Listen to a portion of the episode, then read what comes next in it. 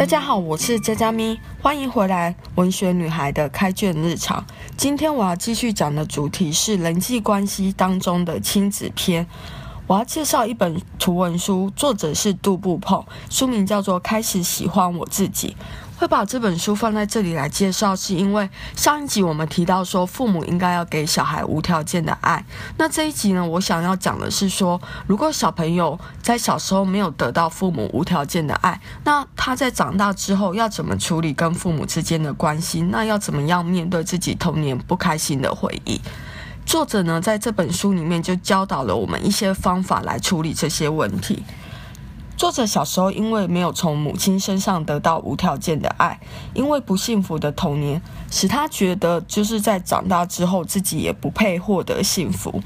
童年的痛苦回忆让他怀疑自己的价值，甚至产生一种自我厌恶的感受。有一段时间呢，他过胖，家里呢堆满了许多东西。虽然后来他成功的减肥，并且也把家里整理干净，但那种喜悦的感觉却无法维持。自己是个没有用的人的想法呢，一直徘徊在作者的脑海里面。那他决定要做出改变。其实我觉得作者的这一种就是觉得自己没有用的想法是可以理解的，因为如果连他的父母都不爱他的话，那他怎么有办法爱自己？他会觉得连赋予他生命的父母跟他最亲的父母都不爱他，那他的存在肯定是没有价值的。好在作者决定面对自己这样子负面的想法，然后做出改变。作者呢，为了建立自信，他做了一连串的尝试。包括和内心自己受伤的小孩对话，然后去做一些小时候做不到的事情，代替父母爱自己，然后相信别人对自己的赞美，不要在意别人的眼光，也不要勉强自己去谅解父母。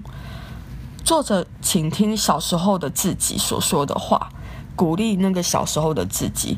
和他一起重新挑战做不到的事情，他会想象有一个小时候的自己，然后呢，和他每天讲话，安慰他。他和他自己做一些事情，譬如说，他挑战在许多人面前唱歌，然后每天乖乖的刷牙。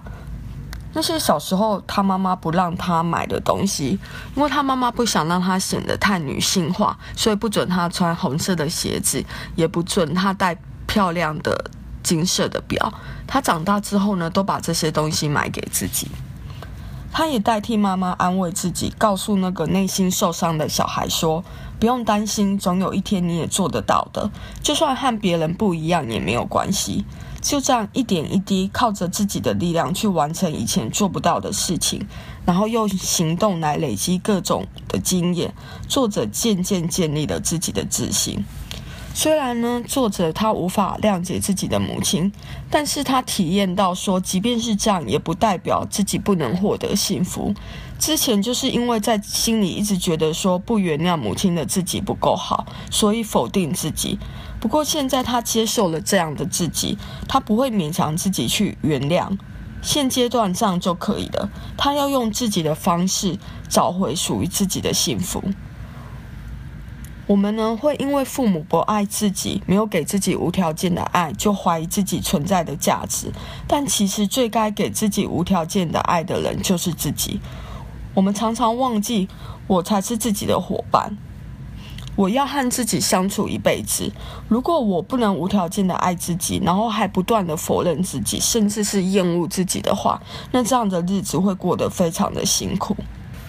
我很推荐作者这样的做法，就是把我想象成小时候的那个自己。